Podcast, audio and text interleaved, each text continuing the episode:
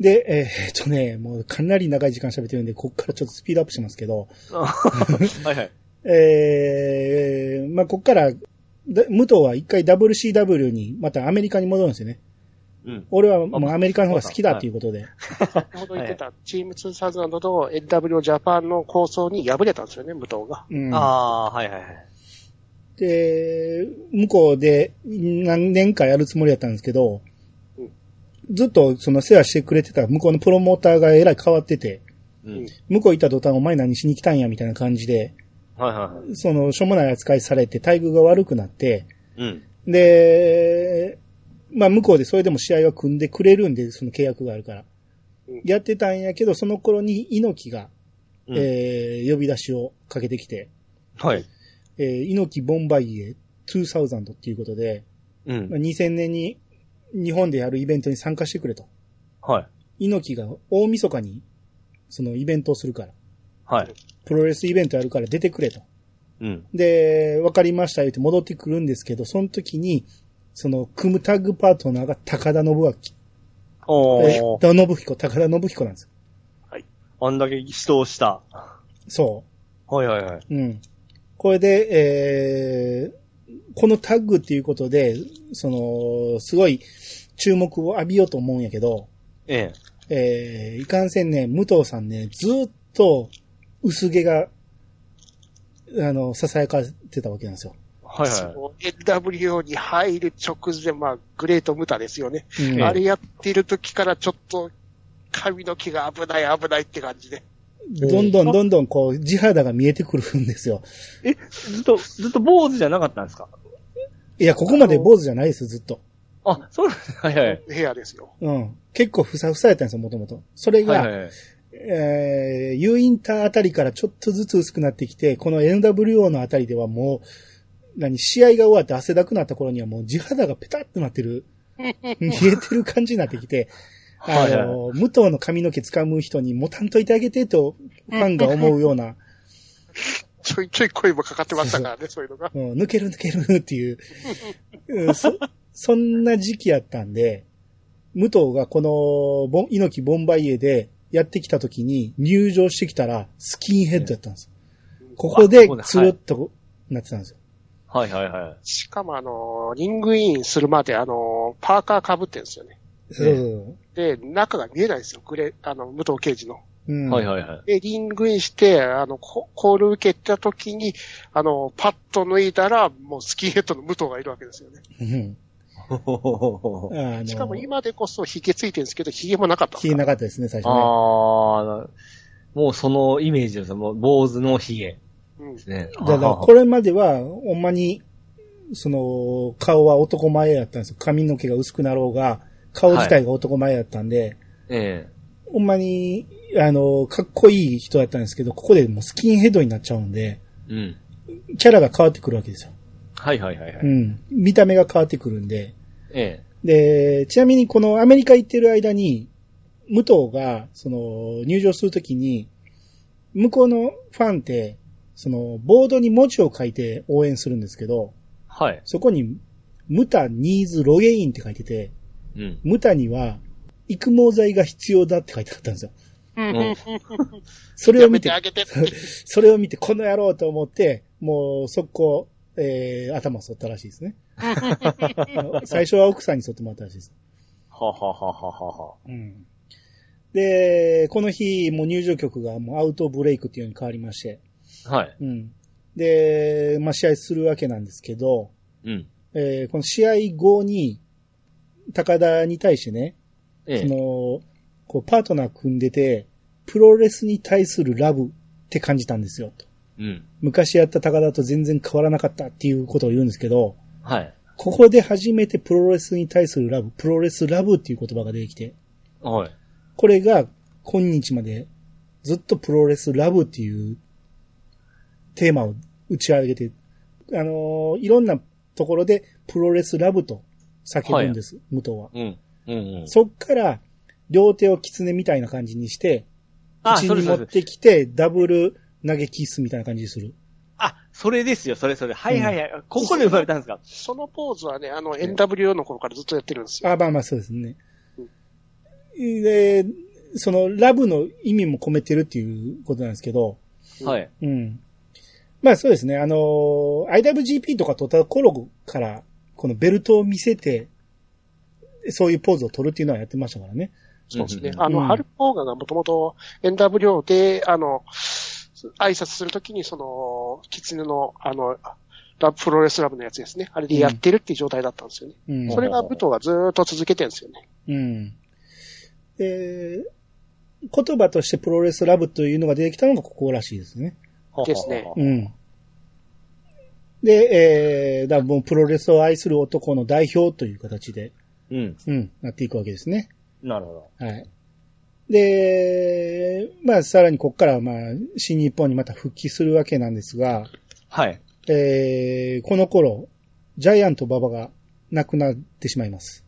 ああ、ここですね。ここで。ううん。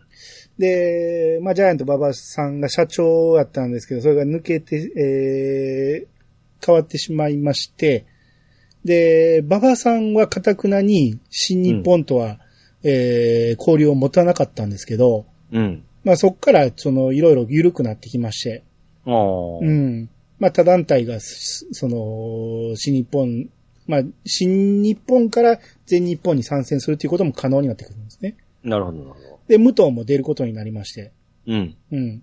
で、えー、ま、当時、太、太陽ケアっていう人と戦うわけなんですけど、まあ、この人は全然武藤は知らなかったんですけど、ええ。まあ、戦ってみたらいい選手じゃないかってなって、うん。うん。で、まあ、戦ってたら、えー、ちょっと膝立ちになったんですよね。うん。片膝ついて、片膝立ててる感じ。うん。で、何してんねん、はよ立ち上がってこいよって思って、でも全然立ち上がってこうへんから、うわ、待ってられへんと思って、この片膝に足乗せて、うん。違う足で膝蹴りを顔に浴びせたんですよ。うん。偶然出た技なんですけど、これが、えー、シャイニングウィザードとの字にあ名付名付けられるんですね。あ、めっちゃ聞いたことありますわ。これが新必殺技となります。シャイニングウィザード。こんなに遅く？そうですね。そうです。だから、どんどん膝が悪くなるんで、うん。その、なるべく、ムーンサルトに変わる必殺技を出したいわけですよ。うん。う。うんん。で、それで編み出されたのがこのシャイニングウィザードと言われるんですけど、はい。まあこれがまあ名前もかっこいいし、動きもかっこいいし、うん。それこそ緩急でゆっくり走っていって、バババッと走っていって、最後に何やってるかわからんぐらいの感じで、うん。相手の膝に足乗せて顔を蹴るっていうね。うん。これが一世を風靡するわけですよ。ええなるほど。だから、そのみんな、皆さん真似すると言いますか、やるんですね。そうですね。うん。うん。だもう、こっから武藤の試合といえばもうシャイニングウィザードになってくるんで、うん。あの、相手の選手は必ずこのポーズを取ってくれるようになってくるんですけどね。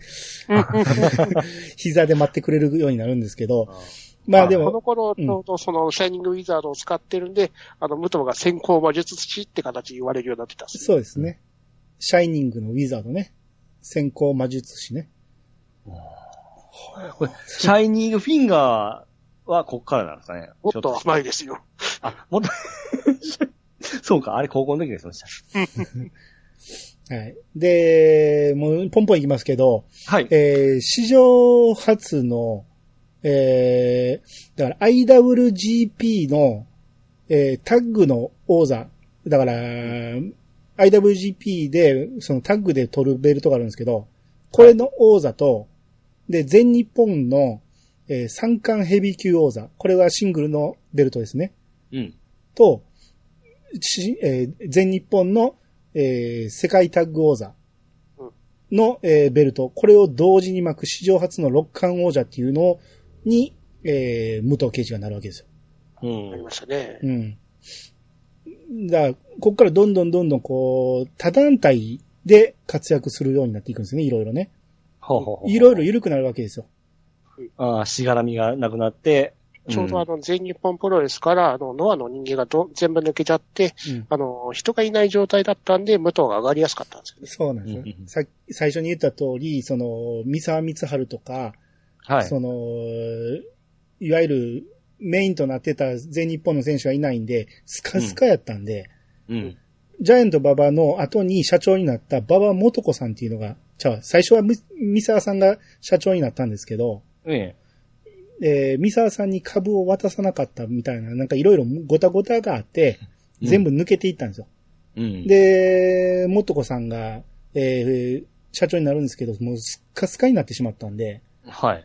なんとかいろいろ呼んでくるんですけど、うん。この時に、その、そのシャイニングウィザードを初めて出した時の試合を見たこの元子さんが、うん。あの方いいわねってなって、うちに来てくれないかしらってなるんですよね。うん。で、この時全日本には、その、長谷博士選手が参加してたんですよ。ははいい。で、長谷にもともとその、武藤と一緒にやってた、えー長谷なんで、この、馬場元子さんが長谷に相談するんですね。うん。うん。ほんなら、えーわかりました。ちょっと声かけてみますっていうことで、えー、武藤に、その、全日本やるらしいけどどうだって言ったら、うん。もうくれるならもらうみたいな感じで、まあそんな簡単ではなかったと思いますけどね。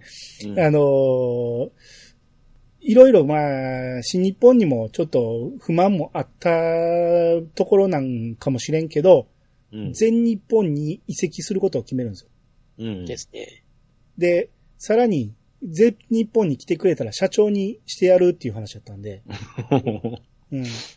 で、えー、まあ、ここにもいろいろごたごたあったんですけど、これも長くなるんで、うんごごたごたがあったけど、まあ、それは経営の話で、えーもう武藤が来たことで、なんとか全日本は息を吹き返すわけですよ。はいはいはい。うん。もう来た時にはもうほんまに潰れかけやったんですけど、だから来てからもずっと潰れかけやったんですけど、武藤が来たおかげで、選手が二人しかいなかったそう。そうそう。ええ結構人気、すごい、一世を踏みしとったんですよね。そうですよ。王道ですからね。えうん。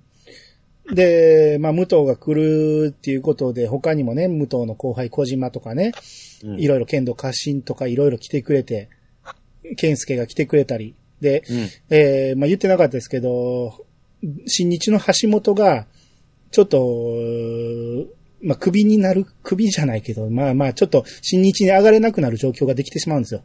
これもいろいろあるんですけど。首なんですけどね。まあそうですね。うん。えーで、新しい団体を立ち上げて、うんやってたんですけど、えーまあ、武藤が全日に上がった、あの、行ったっていうことで、その、橋本の団体も参戦してくれたり。うん。まあ、言うても構想になるんですけどね。プロレスなんで。全面交渉してましたしね。うん。ああ。うん。っていうことで、なんとか全日本が、えー、息を吹き返す形になるんですけど、ずっと苦しい状況ですね。うんで、まあ、ミサ、ミサじゃない、えー、武藤は社長っていうことで、いろんなプレッシャーも受けながら、うん。ずっとそういう状況で、で、大体この辺のタイミングですかね、あの、国士無双、第三のキャラができるのが。はい。まあ、全日本に上がっていろんなキャラクターが増えていくんですよね。うん。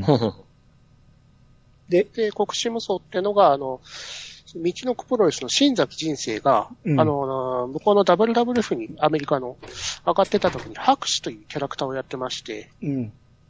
で、その時にあの、武藤刑事がバットっていう、あの、プロレス団体の垣根を越えたような、あの、団体、あの、チームを作ってたんですよね。うん。で、それで、新崎人生がそのバットにも入ってたんですよ。うん。で、その新崎人生が白紙をやってるってことで、じゃあ俺は国士無双かな、みたいな感じで冗談交じりで言ってたことがあったんですよね。うん。うん。それが、その、は、あの新崎人生が白紙になるってんで、じゃあ俺は国士無双やるって言って、本当に国士無双やったんですよね。そうですね。黒い師匠の無双って形で。はい。うんうんあ、麻雀のハイじゃないですね。まあまあ、多分ね、うん武藤自体が、あの、ええ麻雀大好きなんで、そこからうんネタだと思うんですよ。そうそうそう。うん。で、この国士無双、僕ね、ずっと見たことなかったんですよ、ほとんど。うんはい。で、どんなんか分かってなくて、もう、要は、全日本に移った頃から僕は全然全日本の試合を見てなかったんで、で、その辺の流れは知らんかって、今回調べていろいろ分かったんですけど、国士無双っていうのはどんな選手になってんのかなっていうのを今回調べてみて、うんほんまに新崎人生やんと思って、そのままでしたね。まあ、顔にね、あの、いっぱい漢字を書いて、お経会みたいなの書いてるんですよ。ほうほうほうほう。うん。で、まあ、新崎人生の持ち技で、大神渡り言うて、相手の手を取って、で、トップロープの上を歩いていくっていう技があるんですけど、全くそのままやってますからね。うんうんううんん。まあまあ、もちろんだから、その、新崎人生の白紙との仲があってのことで、だと思うんですけど、うん。はいまあ、第三のキャラとして、いろんなキャラや、演じるんですね。まあ、他にもあの、ファッションのあの、エイプっていうブランドがあったじゃないですか。はいはいはい。で、その、エイプとのコラボ企画で、その、武藤がザ・エイプマンっていうキャラクターを演じたこともあったですからね。おお それ知らんかったわ。へえなるほど。まあまあ、こんなことをいろいろやってたんですけど、うん。まあ結局、まあ、全日本もな、うん、うまいこと、まあだから、選手としては一流やったんですけど、まあ、うんよう頑張ってた方やと思うんですけど、やっぱり経営者としては、社長としては向いてなかったんか、まあ、言うても、それ、よう頑張った方やと思いますけどね、潰れかけた全日本ここまで。と話しづらいんですけど、武藤が社長の時に、うん。その選手間の中で刑事事件的なことがあったんですよ。はいはいはいはい。うん。で、その責任を取って、あの、社長を辞任したんですよね。う。ん、あ、そっかそっか、そういうのがあったんですね。はい。まあちょっと喋りづらいんで、これは伏せときますけど。はいはいはい。うんで、ここで、え直後に団体作るんでしたっけ？んここからフリーになるんでしたっけ？えーっと、まあ、その、取締会長を辞任して、しかもあの、選手契約を解除してから、新しい団体を立ち上げるんですよね。あ団体を立ち上げるんですね。うん。それがもういきなりレッスルワンですか？そうです。ああレッスルワン。まあその前に、あの、全日本の時に、うん、うんあの、レッスルワンっていう工業がやってたんですよね。あそうですね。はい。うんただ、団体としての形でレッスルワンを立ち上げたんですよね。ややこしいんですけど。はいはいはい。まあ、レッスルワンもの話もちょっとひどかったみたいですけど。うん。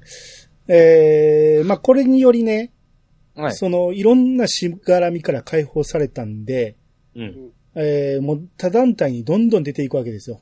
武藤も。うんで、ここでむ昔からずっと囁かれてた、武藤と三沢が戦ったらどうなんねやろうっていうのが、現実味を帯びてくるわけですよ。はいはいはい。うん。えー、タッグでね、えー戦うみたいな感じで。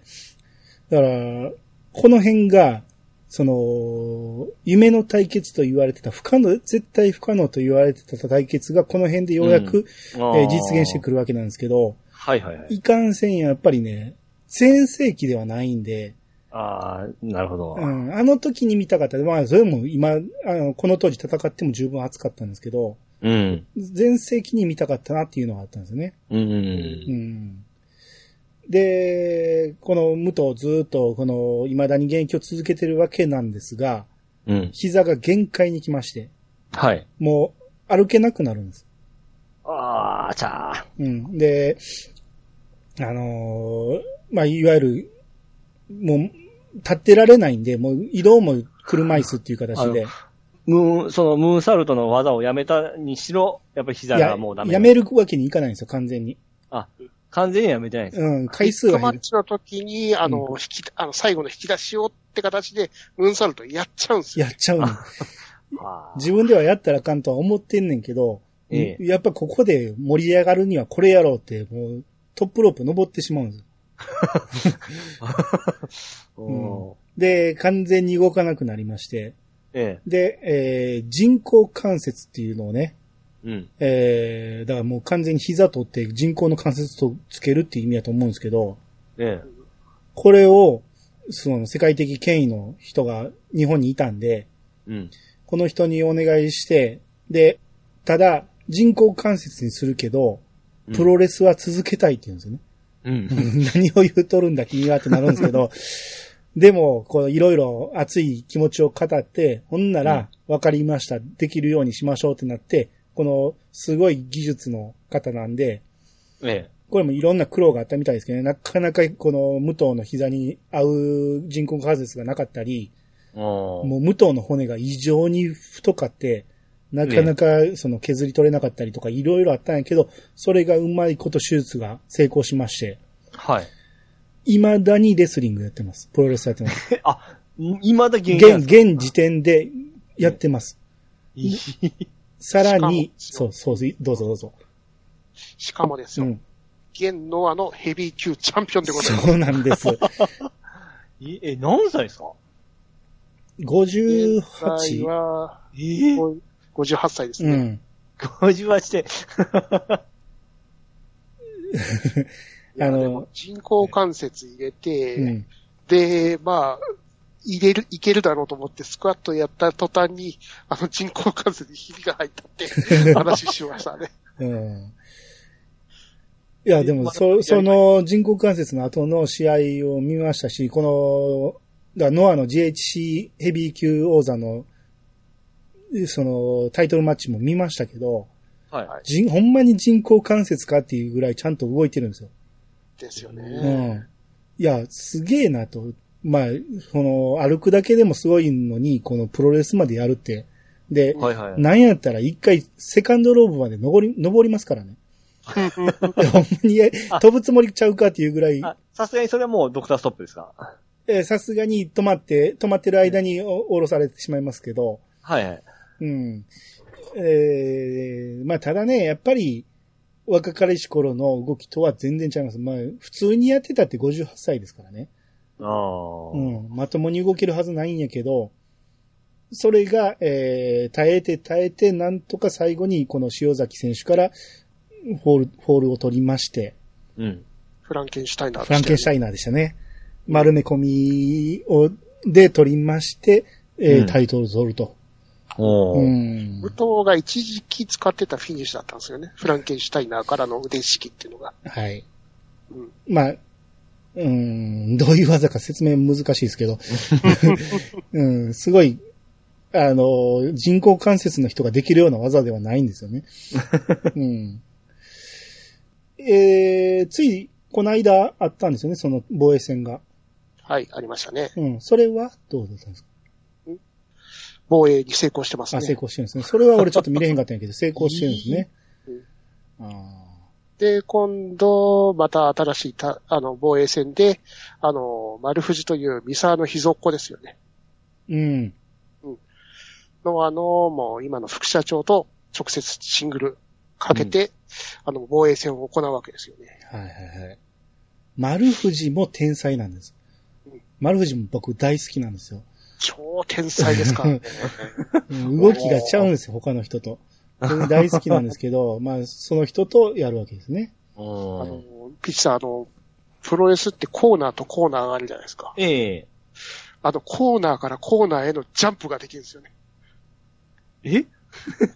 必殺技で、コーナーの上からコーナーの下に向けてのドロップキックをするんですよね。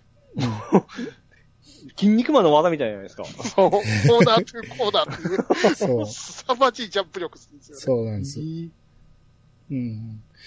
まあ、ほんで、要はこのノアで GHC を取ったっていうことで、いわゆる三大ヘビー、えー三大メジャー団体、うん。えーノアと新日、全日、すべてのシングル王座に、を達成したということで、うん。まあ、グランドスラムと言われてるんですけど、はいはい。これがまあ史上3人目になるんですかね。ですね。うん。3人もおったんやって僕も後でびっくりしましたけど、佐々木圭さんがやってます。ケンスケもやってたんですね、これね。うん。ええうん。まあ、その未だに現役っていうことで、うん。ものすごく長くなりましたけど、情報量が多いんでね。うん。いや、あの、それ、まあた、たかがそのプロレスで戦いがメインかと思う思ったんですけども、うん。全然その周りの話がすごいんですね。そうなんですよね。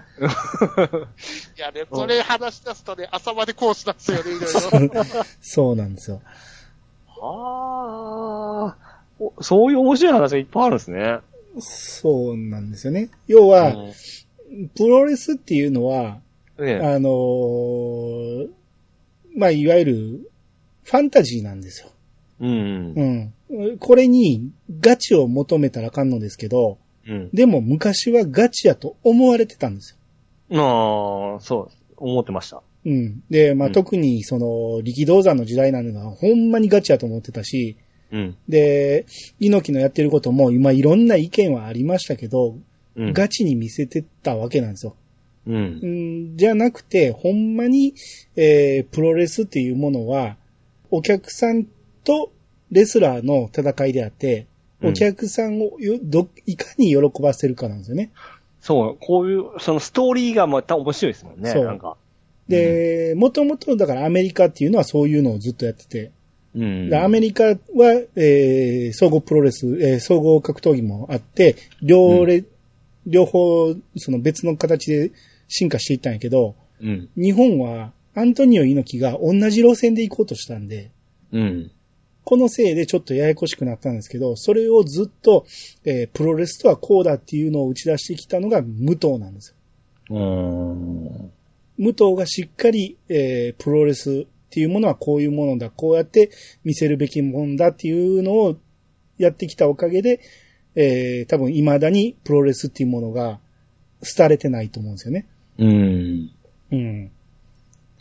へえ、なるほど。いや、もうほんまそれ、猪木ジャイアント馬場のメジャーどころしかやっぱり目に、目とか耳に入ってこなかったんで、こういうストーリーがあったんだなっていうのをちょっとほんま初めて知りましたわ。ごくごく一部ですけどね、これね。薄 く薄くやってこんな感じですからね。そうそうそう。ああ、いや、これほんま漫画、漫画とかその、このストーリーをした、や、もっとピックアップしたら面白いと思うんですけどね。いや、まあありますけどね。あね。うんなるほど。いろいろありますよ。うん。武藤のその、やってる漫画とかも出てますしね。うん。なんかこの構想であるとか、この仕組みが、僕の好きなその、竜が如く的な雰囲気がすごく感じたんですよね。うんうん。だから、こういう感じしたらなんか面白いですね。興味持ちましたわ。うん。うん。でこういう構想があってのその戦い。うん。結果がちょっとたの見たくなってきましたわ。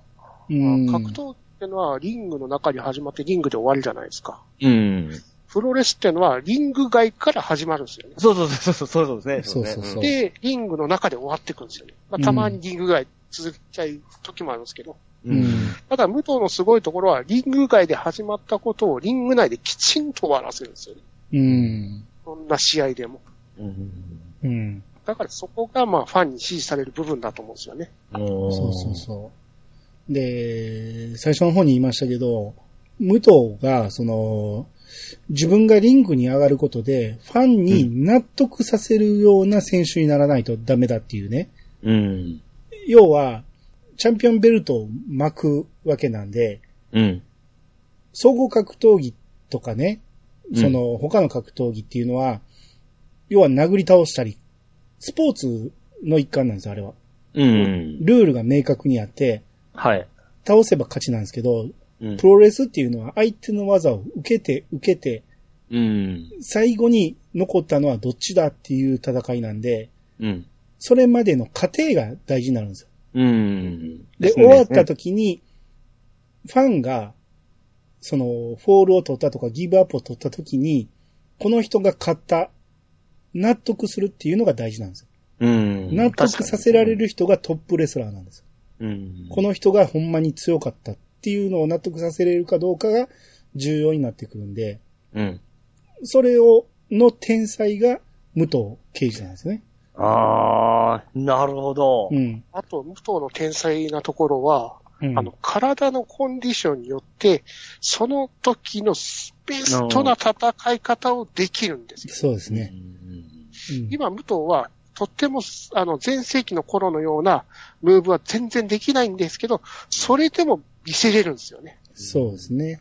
そうですね。その段階的に必殺技もちょっと変えていってますし、うん。うん、それがかっこいいですね。そうですね。う。うんん。あと、まあ、自分が膝をい痛めてるからか、やたらと相手の膝を狙うんですよね。ねちょっと面白いんですけどね。あの、昔からやってましたもんね。トテイクドロップキックね。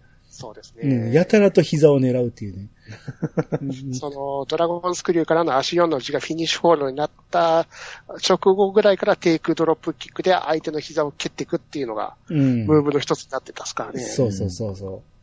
うん。だ今も高いドロップキックは一切できないんですけど、その、え低い位置の、えーテイクドロップキックを連発するっていう。え。うん。うん。あの、トップロープには登れないですけど、一番下のはいサードロープをと飛ぶ形で、一番下のロープを飛んで 蹴ったりしますんで、う。うんん。だ今なりの戦い方っていうのできるんですよね。ええ。うん。すげえな。うん。ええちょっとほんま試合見たくなりましたわ。その技の連携であるとか。そうですね。その年、時の、うん、うん戦い方がいろいろ変わってくるんで、若い時は若い時で面白いし、ええこんなにプロレスを突き詰めたらこんなに面白いですね。うん。そううん。で、ちなみに今の、あの、武藤さんは、あの、ノアの方に所属されてまして、はい。えー、ノアの放送っていうのは、今、インターネット放送のアベマ TV っていうのがあるじゃないですか。ああ、はい、はい。うん。あちらの方で結構ノアの中継は生中継でやってたりするんで、はいはいはい。そっちの方で武藤さんの試合が見れたりするんですよね。うんうんで、生放送ですけど、見逃し放題みたいな形で、一週間ほどはいつでも見られる状態なんで、うんうんうん。ぜひともノアの工業で、そのアベマで中継されているときはぜひ見ていただくと、その今の武藤さんの戦い方が見れますんで、うん。ぜひとも見ていただきたいところですよね。はいはいはい。あと、武藤の膝を、えー、その、アメリカで直してこいとか、こう、武藤にいろいろ、えー、気をかけてくれてたのが、うん。マサ斎藤なんですね。うん。うん。で、マサ斎藤って、すごい、その、武藤に目をかけてくれてて、まあ、ええ。坂口誠二と並ぶぐらい尊敬する人なんですよ。うん。うん。マサ斎藤さんっていうのが、引退してから、ええ。あのーまあ、病気で、パーキンソン病で、うん。その、ろくに歩けなくなる、まあ、筋肉が収縮していく病気なんで、うん。ろくに歩けない病気になってしまって、で、その、お見舞いに来てくれた人に、うん。リングに上がりたいって言ったんですね。うん。で、まあ、どう考えても立てないし歩けないし無理なのは分かってるんやけど、うん。なんとか叶えてあげたいと思ったんですよね。うん。うん。で、まあダメ元で、その、もしやるなら誰とやりたいですかって言った時に、うん。あの、即答で武藤刑事って言ったんですね。うん。まあ、なぜその名前が出てきたかというと、まあもともと目をかけてたっていうのもあるんですけど、ええ。まあ、若い頃にね、うん。武藤が若い頃に、その、マサさんの奥さんがええ。通訳の仕事もしてくれてて、ほうほうほう。で、いろんな選手の、えーことを覚えようと思って、その選手のビデオをいろいろ見てたんですよ。うん。で、武藤が出てきた時に、あの、この武藤さんってどんな人ってムサマサさんに尋ねたら、ええ。マサさんが天才よって言ったんですね。うん。で、この奥さん曰く、その、いろんな人の話を聞いたけど、天才って言ったのは、武藤さん一人なんです。うん。武藤さんにしか使ってない言葉なんです。ええ。これでも天才ですね。そう。だからマサ斎藤さんの凄さを知っといてほしいんやけど、それを言う時間もないんで、ものすごい人なんです、マサ斎藤さんってね。で、あの、いやアントニオ猪木と巌流島で戦いましたからね。そうそうそう。で、さっきもその、ホーガンにね、尊敬されてるっていうぐらい、すごい人なんですけど、うんその人が、えー認める。認める天才なんですよね。うん。で、えー、なんとかリングに上がるっていうことを叶えてあげたいということで、うん。その、マサさんを、えー、応援する意味のイベントをやるんですよね。その工業をね。はいうん。で、その日、そのマサさんも会場に来てて、で、リングに上がる予定になってたんですよ。はいはい。もう、まともに解除なしでは歩けないような感じなんですけど、うん。でも、リングに上がりたいという夢は叶えてあげたいということで、リングに上がるんですけど、うん。武藤が仮面をかぶって誰かわからん状態で傘を持って、うん。マササイト、キルユーって叫びながらリングに乱入してくるんですよ。うん。で、この傘でね、マサさん、もうブルブル震えてるマサさんをえ傘でついたり、蹴ったりするんですよ。うえ。んマジですか？そう。だから、この、えー武藤が入る前、マサさんはマイマイクを持って、もうプルプル震えながら、ええ。ちょっとずつ喋って、ちょっとあの、ボケもかましたりしながらも、でも、すっごい、立ってられへんぐらいの感じなんですよね。はいはそこに乱入してきた、えー武藤が蹴ったり、もうついたりして、い。うん。尻餅つくんですけど、ええーこのパーキンソン病になって長いこと経つんですけど、一旦尻餅ついたら、もう自分では絶対立てなかったんですよ。え。うん。なんですけど、立ち上がったんです。ええ。プルプルプルってなりながら。はい。で、また、傘でつくんです。ほんならまた尻餅つくんですけど、ええ。長い時間かけて、ようやく立ち上がるんです。はいはいはい。うん。で、武藤に向かってくるんです。うん。歩いてくるんです。もうそれ見て、その、もう奥さんはものすごい感動して泣いてしまうんですけど、すごい、はい周りもすごい泣いてるんですよね。おーうん。で、その後、この、カバン、仮面を被ってた武藤が、その仮面をパッと取って、ええ。その、マサさんを抱きしめるんですよね。うん。うん。すごい感動的な、あの、シーンなんですけど、ええ。俺これ、今回この、さよならムーンサルトプレスっていう本を読んで、そこに書いてたんですけど、うん。それを読んだ後に、たまたま武藤さんの動画をいろいろ見てたら、うん。そのシーンがあったんですよ。うん。で、ほんまに、あの、往年のマサさんじゃない、プルプル震えながらギリギリ立ってるようなマサさんが、ほんまに蹴り飛ばされて立ち上がるシーンが、YouTube で見れたんですよ。おー号泣してしまいました、俺。いや、なぜその感動する話を？しかもね、このね、粋なのがね、その、マスクを被って襲撃してきてるじゃないですか。うん。えこれはあの、かつて、あの、海賊ガスパーズっていうやつで、うんマサ斎藤さんを昔襲ってたレスラーがいたんですよ。はいはいはい。そのマスクを被って襲ってきたんですよね。そうなんですよ。そこがまた粋なんですよね。粋そこ、粋ですねそれを食らって、また覚醒するマサさんっていう。いやー、いいですね。うんそういう、なんか、シチュエーションを考えるとこまたすごいですね。いやー、その、最初についてこけてしまった時にや、やりすぎたって思ったらしいんですよね。はいはい。武藤さんはね。はい。でも、マサさんの目が死んでなくて、うん。ぎなんとか立ち上がろうとしてるから、もうそれでずっと待ってて、立ち上がって、いけると思って、蹴って、倒れてっていう、これを繰り返してる時も、もうほんまに、その、マサさんへの感謝っていうのがずっとあったんで、うん。うん、これでなんとか恩を返したいということで、はい。うん。で、まあ、奥さん曰く、その、マサさんは、その、リングに上がったことで、やっぱりリン、奇跡を起こした。だから、この人は根っからのプロレスラーだったんだっていうことで、うん。まあ、その相手を務めた、その、武藤さんにも感謝してたわけですねう。ん。うん。ええうん。ちょっとそれほんま泣けそうですね。いや、ほんで、今度はこの話を聞いた後でこの動画を見てほしい。ほんまに泣けます。もうね、この話聞いてるだけでね、こう涙ぐるぐるって、うん。いや、その状態倒す方も結構勇気いりますよね。そうそうそうそう。ええすごい怖いと思いますよ。うん。うんも、もしそれでっていうのも可能性としてあるじゃないですか。そでそれをなんかし、まあ、信じてか奇跡を、まあ、信じて、うんそれが起こるところがまたちょっとたまらんですね。う。うん。で、ちゃんと状況を聞いてない人は、ほんまに間入って守ろうとしてるんですよ。そうですよね。うん。で、客も何すんねんって、もうやめろとか言ってるんですよね。うん。うん。で、最むちゃくちゃですもんねそう。いや、最終的にそれがね、ほんまに感動でね、うん。喋、ってる今の僕も泣きそうです。あー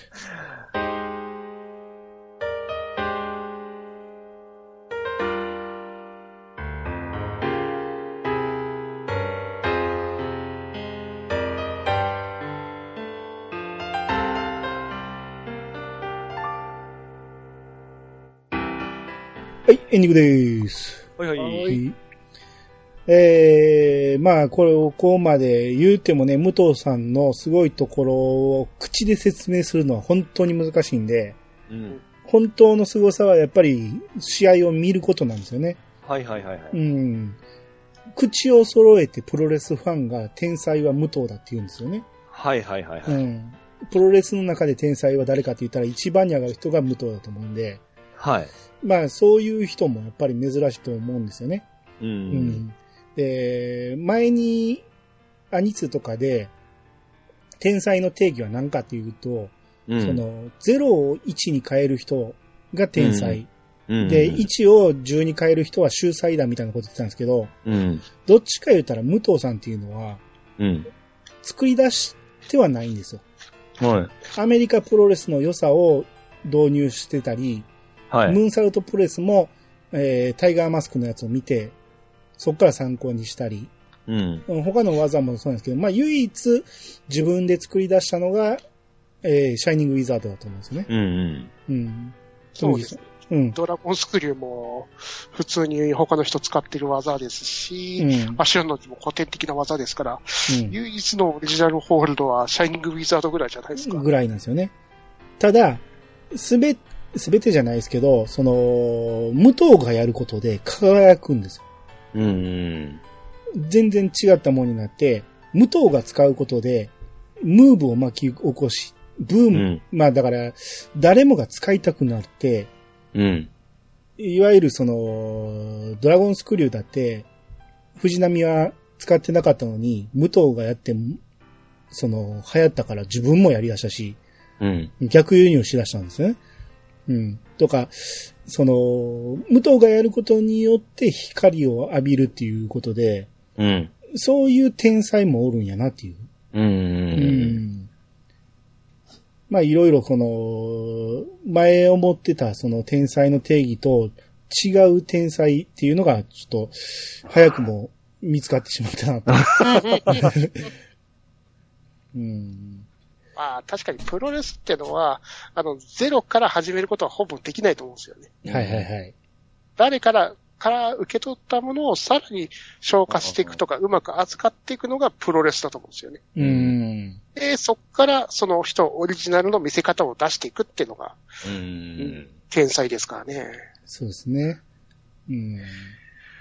へえ。すごい。うん。うん。まあ、ちなみに、娘はタレントですようん。彼らしい。武らしいんですか、武藤愛理さん。それも出てくるんですね、調べたら。ああ、最近僕テレビあんま見てないけど、よく出てましたよ。おあのー、えー、ワイドなショーとかにも出てたような気がするな。あ、そうなんですね。あー載ってますね。ワイドなショー出てますね。うんうんうんうん。大きくなられましたよね。そうですね。うんうん。いや、普通に昔、武藤の家の生活とかやってる時に小さい女の子が出てたっすからね。うんうんまあ、武藤とよく写真撮ってあげたりしてますね。仲いいですよね。仲いいですね。うんうん。ああ、今日ほんまこのいろんな人間関係がちょっと知ると面白かったっすわ。ちょっとほんと、猪木と馬場に毒されてましたわ。いや、それは言い方悪いけど。いやね、猪木さんの話もね、いろいろいろいろ本当面白いことだらけなんですよね。そうですね。うんうん。うん。もちろんあの、三沢さんもすごいですもんね。うんもちろん、もちろんですよ。うん。うん。もちろんあの、力さんもすごいですもんね。うんそうですね。うん。北尾浩二さんはダメですか？うんとね、それはな、高田の話の方に入ってくるから、一回置いておきましょうか。あ、わかりました。そうですね。あの、一言で言うとすごくはないです。なるほどですね。はい。はい。あと、スキンヘッドになった時の豚豚の話もちょっとしたかったんですけど、ああ、はいはいはいはい。そうですね。あの、スキンヘッドになってから、あの、うんグレート豚が復活するんですよ。うん。で、今まであの、ペイントだったのが、特殊メイクになるんですよね、グレート豚。うん。その特殊メイクがめっちゃくちゃね、凝ってんですよね。うん。そうそうそう。今まであの、グレート豚ってあの、試合するとボロボロボロボロ剥げてきて、最終的に武藤になるんですけど、はいはいはい。グレート豚はもう完全に特殊メイクなんで、全然ハゲてこないですよね。うん試合終盤に。うん。えー、試合するたびにはなんかちょっと違うんですよね、グレートムタの SF、あの、特殊メイクが。はいはいはい。一回あのージェイソン VS フレディじゃなくて、あジェイソンがなんか宇宙行く、あの、ホラー映画があったじゃないですか。うん、うん、うん。あれの時かなんかで、なんかそれをオマージュしたのか、ジェイソン仕様な、あの、グレートムタを使ったことあったと思うんですよね。おー今ってマスクじゃないですか、あれ。あれ、あれも特殊特殊メイクです。あ、そうなんや。貼り付けてあると思う。貼り付けてるんや。へえ。はい。なんか、坊、坊主っていうか、スキンヘッドにしたことで、うんちょっと、あの、ペイントだとやりづらいっていうことになったんですよね。うんうん。うん。だからそんなこと言ってたけど、うん。うん。あれ、よくやっぱりモノマネされるのはやっぱり人気あるのと特徴があるいうことからですかね。よくって言っても、カンナ好きぐらいじゃない。一回ね、武藤さんがやったのがね、はい武藤の興行で、武藤と神奈月さんとランジェリー武藤っていうお笑い芸人と 組んでやった時があったんですね。はあ、もう一人のランジェリームというのは。い。そうそう。あのー、女の、女の人の下着をつけてる武藤がいるんですよ。お笑い芸人で。そう。だから、真似されるで言うと、ええムタもすごい真似されるんですよね。うんうん。うん、ムタがすっげえ流行ったし、ムムタがかっこいいんで、はい。いろんな人が真似するんですよ。もう一番ひどいのがグレートニタっていうね。大仁田敦が、あああ、そっから持ってきたんですか？え？ん何やと思ってた いや、おったなぁ思ってから。うんはいはいはい。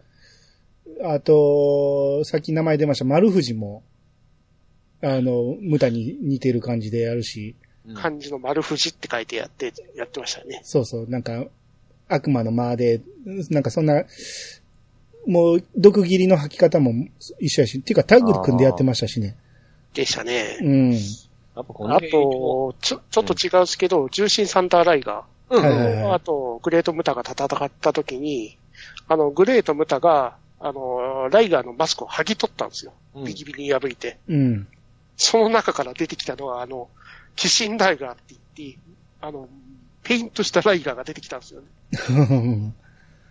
はいそれはいはがね、ものすごい戦いだったんですよね。その、ライガーが毒斬りを吐いてきたっすからね。そう。まあ、毒斬りも、だからおもろいんですよ。あれもね、うんあの、はじ、初めてっていうか、昔見てた時は、ほんまにいつ仕込んでるかわからへんから、はいはいはい。この人ずっと口の中入ってるのかなって思ってたんですけど、えよう見てるとやっぱり仕込むパタイミング見えてくるんですよね。うん、で、一回ね、ムタ対、えー歌舞伎の親子対決やった時に、え。うんまあ試合ずっとやってて、一旦ムタが、そのリングサイドを降りて、で、リングの下になんかゴソゴソやってるなと思って、うんあもう、あ、ここ仕込んだなって思うんですけど、その後リングに上がったら、歌舞伎に思いっきり首絞められるんですよ。うんで、首絞められて、そのまま反則負けするんですよ、歌舞歌舞伎がね。うんでも、さっき仕込んだのにってどうすんやろうと思ったら、首絞められたまま、プーって吹いてましたね。吐きどころなくなったねって。あれは名シーンでしたね。あれおもろいですね。しかもあの、グレート歌舞伎さんと組んでやった時にあの顔に、孫って書いて出てきた時もよかった。息子はいそうですね。そうそう。だから歌舞伎が英語喋るから、ええ。あの、終わった後のそのマイクを持って、マイソン言うて。なんかあと英語いろいろ喋ってるんですけど、何言ってるかわかんないですね。マイソン言って言ってましたけどね。あと、グレートムタで一番笑ったのは、あの、ハルク・ホーガン戦だったですね。ああ、はいはいはい。日本でグレートムタとハルク・ホーガンが戦った時があって、うん。で、まあ、ハルク・ホーガンがかかって終わったんですよ、確か。ううんん。で、その終わった後に記者会見、グレートムタがやっちゃって、おー ワンマン武藤で喋るんですよ。グレートムタはっていう。ハゲかけたペイントで普通に武藤が喋ってましたからね。興奮しすぎたのかなっていう。そうですね。だから、本人も鏡見んとどうなってるかわからへんでしたから。うんえーいやいや、ほんまに逸話はいっぱいありますね。はいうん。ですね。そんなにあるもんなんですね。はい。試合一個一個でもまだまだ語られますからね。そそうそうそうん。う。そう、だから最初柔道やってたって言うけど、う。ええその最近のもう、何、50代超えてからの試合見てても、ええ未だに相手を投げるときは内股で投げたりしてるんですよね。でしたねううんん。ああいうのが染みついてるんやろうなっていう。うんうんうん。最小限の動きで相手を倒すっていうのは、やっぱ柔道技がやりやすいっていうのがあるんでしょうね。ああ、なるほど。うん。ピーチさんに、あと最後、言っとくとしたら、竜が如く極み2に出てますね。おったかな。武藤刑武藤刑事役として。はいはいはい。武藤マジですか、武藤不動産社長として出てますよ。ああ、ちょっと、あと動画見て、ふ ふっと思い出せないですよ。ちょっと種類が多いんで。いろんな人と、まあ、あのー結構、いうこと、プロレスの人だと結構コラボってるのが多いんで、うん。うん最近の子っていうか、その、前言ってたあの、名前ちょっと出てこないですけど、うん。結構キャラクターとしても出てますんでですね。うん。うん、その中おるんでしょうね。はい。ていうか、まんま武藤じゃないですか。画像見たら。まんま長道じゃないですか。それ、おもろい役で多分出てます？いや、それは、やってるあなたにしかわからないでしですね。あと見てみますわ。ょ。はい。はい。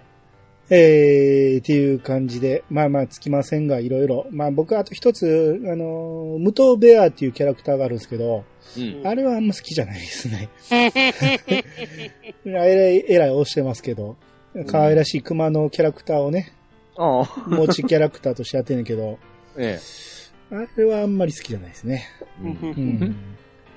はいえー、じゃあ終わっていきます。えー、皆様からのお便りをお待ちしております。メールアドレスは、いやさが .pc、アットマーク、gmail.com まで。